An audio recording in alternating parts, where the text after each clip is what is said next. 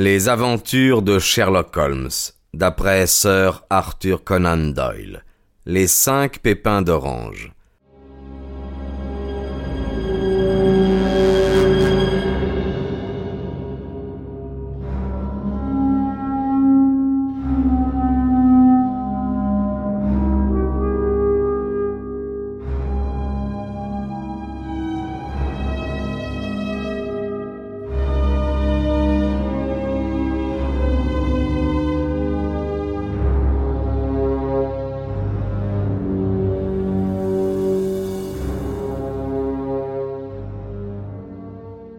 Quand je jette un coup d'œil sur les notes et les résumés qui ont trait aux enquêtes menées par Sherlock Holmes entre les années 82 et 90, j'en retrouve tellement dont les caractéristiques sont à la fois étranges et intéressantes qu'il n'est pas facile de savoir lesquelles choisir et lesquelles omettre. Quelques-unes pourtant ont déjà bénéficié d'une certaine publicité grâce aux journaux, et d'autres n'ont pas fourni à mon ami l'occasion de déployer ces dons exceptionnels qu'il possédait à un si haut degré, et que les présents écrits visent à mettre en lumière. Quelques-unes aussi ont mis en défaut l'habileté de son analyse et seraient, en tant que récit, des exposés sans conclusion. D'autres, enfin, n'ayant été élucidées qu'en partie, leur explication se trouve établie par conjecture et hypothèse plutôt qu'au moyen de cette preuve logique absolue à quoi Holmes attachait tant de prix. Parmi ces dernières, il en est une pourtant qui fut si remarquable en ses détails, si étonnante en ses résultats, que je cède à la tentation de la relater, bien que certaines des énigmes qu'elle pose n'aient jamais été résolues et, selon toute probabilité, ne le seront jamais entièrement l'année 87, nous a procuré une longue série d'enquêtes d'intérêt variable dont je conserve les résumés. Dans la nomenclature de cette année-là, je trouve une relation de l'entreprise de la chambre Paradol, un exposé concernant la société des mendiants amateurs. Un cercle dont les locaux somptueux se trouvaient dans le sous-sol voûté d'un grand magasin d'ameublement, des précisions sur la perte de la banque anglaise Sophie Anderson, sur les singulières aventures de Grace Patterson aux îles du Fa, et enfin sur l'affaire des poisons de Camberwell. Au cours de cette enquête, Sherlock Holmes, on ne l'a pas oublié, parvint en remontant la montre du défunt à prouver qu'elle avait été remontée deux heures auparavant et que, par conséquent, la victime s'était couchée à un moment quelconque de ces deux heures-là, déduction qui fut de la plus grande importance dans la solution de l'affaire. Il se peut qu'un jour je retrace toutes ces enquêtes, mais aucune ne présente des traits aussi singuliers que l'étrange suite d'incidents que j'ai l'intention de narrer. C'était dans les derniers jours de septembre, et les vents d'équinoxe avaient commencé de souffler avec une rare violence. Toute la journée, la bourrasque avait sifflé et la pluie avait battu les vitres, de telle sorte que, même en plein cœur de cette immense Londres, œuvre des hommes, nous étions temporairement contraints de détourner nos esprits de la routine de la vie pour les hausser jusqu'à admettre l'existence de ces grandes forces élémentaires qui, telles des fauves indomptés dans une cage, rugissent contre l'humanité à travers les barreaux de sa civilisation. À mesure que la soirée s'avançait, la tempête se déchaînait de plus en plus. Le vent pleurait en sanglotant dans la cheminée comme un enfant.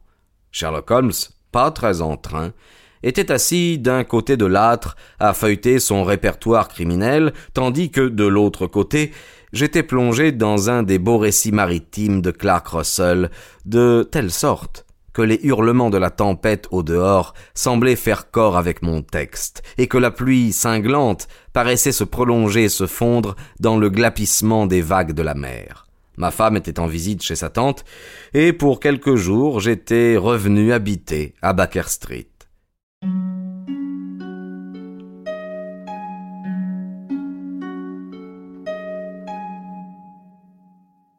Eh mais, dis-je en regardant mon compagnon, il n'y a pas de doute, c'est la sonnette. Qui pourrait donc venir ce soir un, un de vos amis peut-être? En dehors de vous, je n'en ai point, répondit-il. Je n'encourage pas les visiteurs. Un client alors? Bien, si c'est un client, l'affaire est sérieuse. Sans cela, on ne sortirait pas par un tel temps et à une telle heure. Mais c'est vraisemblablement une des commères de notre logeuse, j'imagine. Sherlock Holmes se trompait cependant, car nous entendîmes des pas dans le corridor et on frappa à notre porte. Sherlock étendit son long bras pour détourner de lui-même le faisceau lumineux de la lampe et le diriger sur la chaise libre où le nouveau venu s'assiérait. Entrez, dit-il. L'homme qui entra était jeune, vingt-deux ans peut-être, très soigné, et mis avec élégance, ses manières dénotaient une certaine recherche et une certaine délicatesse. Tout comme le parapluie ruisselant qu'il tenait à la main, son imperméable luisant disait le temps abominable par lequel il était venu. Dans la lumière éblouissante de la lampe, il regardait anxieusement autour de lui, et je pus voir que son visage était pâle et ses yeux lourds, comme ceux d'un homme qu'étreint une immense anxiété. Je vous dois des excuses, dit-il, tout en levant son lorgnon d'or vers ses yeux. J'espère que ça ne vous dérange pas, mais j'ai bien peur d'avoir apporté dans cette pièce confortable quelques traces de la tempête et de la pluie. Donnez-moi votre manteau et votre parapluie, dit Holmes. Ils seront fort bien là sur le crochet et vous les retrouverez secs tout à l'heure. Vous venez du sud-ouest de Londres, à ce que je vois. Oui, de Horsam. Ce mélange d'argile et de chaux que j'aperçois sur le bout de vos chaussures est tout à fait caractéristique. Je suis venu chercher un conseil. C'est chose facile à obtenir. Et de l'aide. Ah, ça, ce n'est pas toujours aussi facile. J'ai entendu parler de vous, monsieur Holmes. J'en ai entendu parler par le commandant Brendergast que vous avez sauvé dans le scandale du Tankerville Club. Ah oui, c'est vrai. On l'avait à tort accusé de tricher aux cartes. Il dit que vous êtes capable de résoudre n'importe quel problème. Oh, c'est trop dire. Que vous n'êtes jamais battu. J'ai été battu quatre fois. Trois fois par des hommes et, et une fois par une femme. Mais qu'est-ce que cela comparé au nombre de vos succès? C'est vrai que, d'une façon générale, euh, j'ai réussi. Vous pouvez donc réussir pour moi. Je vous en prie. Approchez votre chaise du feu et veuillez me donner quelques détails au sujet de votre affaire. Oh, ce n'est pas une affaire ordinaire. Aucune de celles qu'on m'amène ne l'est. Je suis la suprême cour d'appel. Et pourtant, je me demande, monsieur, si dans toute votre carrière, vous avez jamais eu l'occasion d'entendre le récit d'une suite d'événements aussi mystérieux et inexplicables que ceux qui se sont produits dans ma famille. Bien, vous me passionnez, dit Holmes. Je vous en prie, donnez-moi les débuts des faits essentiels et pour les détails, je pourrai ensuite vous questionner sur les points qui me sembleront les plus importants. Le jeune homme approcha sa chaise du feu et allongea vers la flamme ses semelles détrempées. Je m'appelle, dit-il, John Openshaw, mais ma personne n'a, si tant est que j'y comprenne quoi que ce soit, rien à voir avec cette terrible affaire.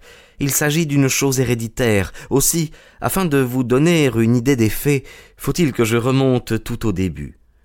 Il faut que vous sachiez que mon grand-père avait deux fils, mon oncle Elias et mon père Joseph. Mon père avait à Coventry une petite usine qu'il a grandie à l'époque de l'invention de la bicyclette. Il détenait le brevet du pneu increvable Open Show et son affaire prospéra si bien qu'il put la vendre et se retirer avec une belle aisance. Mon oncle Elias émigra en Amérique dans sa jeunesse et devint planteur en Floride où, à ce qu'on apprit, il avait très bien réussi. Au moment de la guerre de sécession, il combattit dans l'armée de Jackson, puis plus tard sous les ordres de Hood et conquit ses galons de colonel. Quand Lee eut déposé les armes, mon oncle retourna à sa plantation, où il resta trois ou quatre ans encore.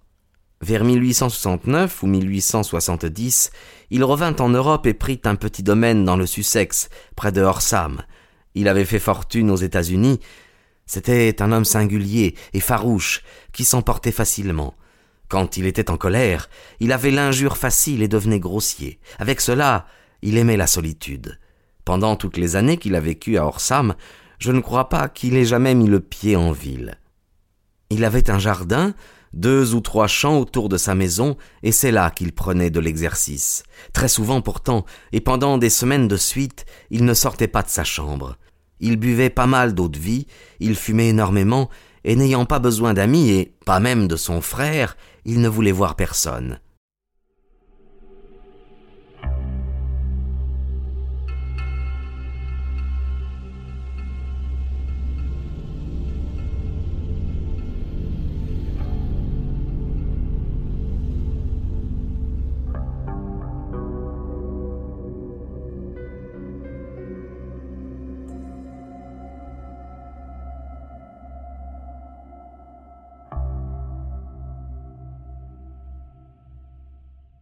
Il faisait une exception pour moi.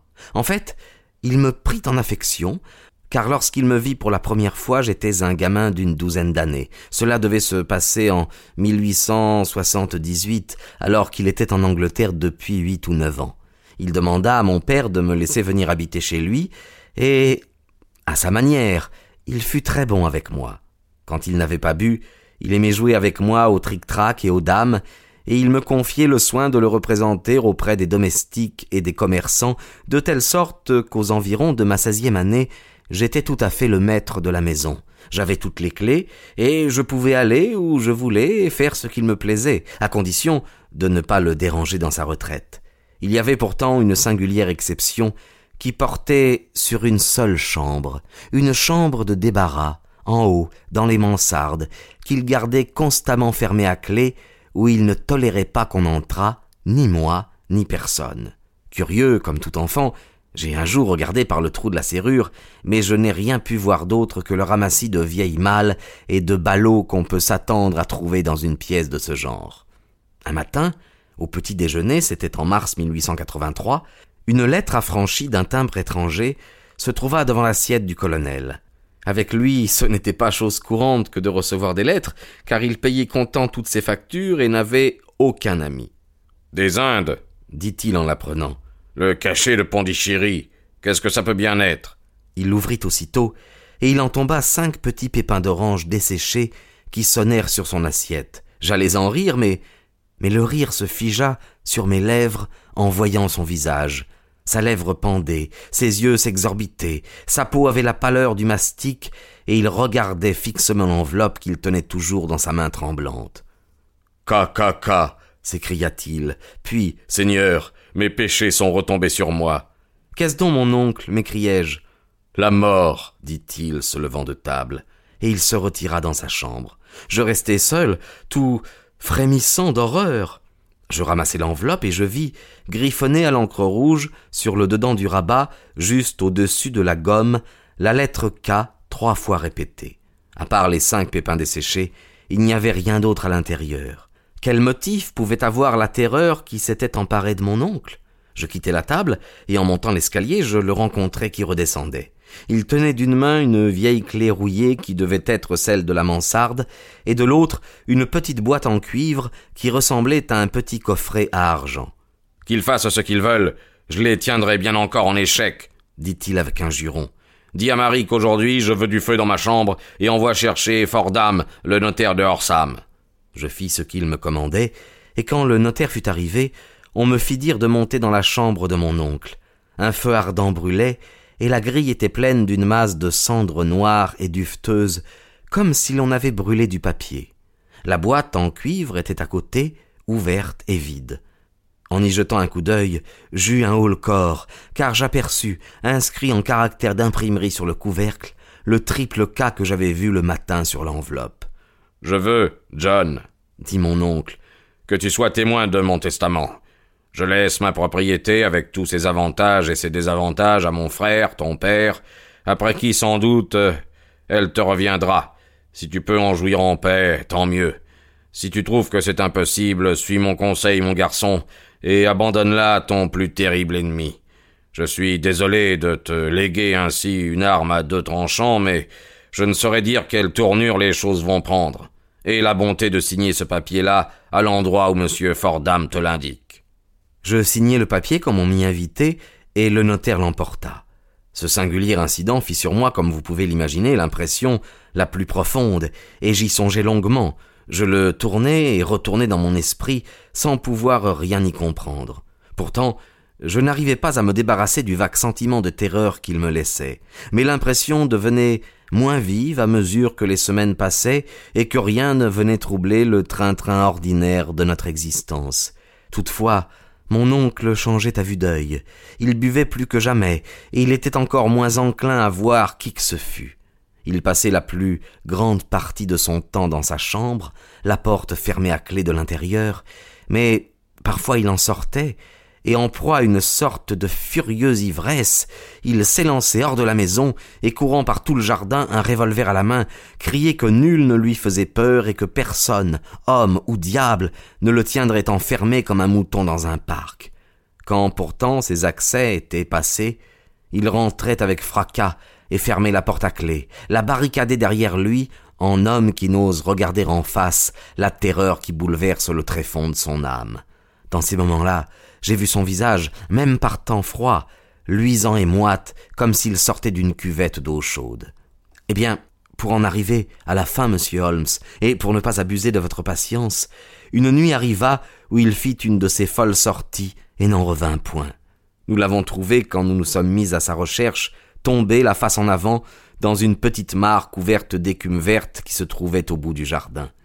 Il n'y avait aucune trace de violence, et l'eau n'avait que deux pieds de profondeur, de sorte que le jury, tenant compte de son excentricité bien connue, rendit un verdict de suicide. Mais moi, qui savais comment il se cabrait à la pensée même de la mort, j'ai eu beaucoup de mal à me persuader qu'il s'était dérangé pour aller au-devant d'elle. L'affaire passa, toutefois, et mon père entra en possession du domaine et de quelques quatorze mille livres qui se trouvaient en banque au compte de mon oncle.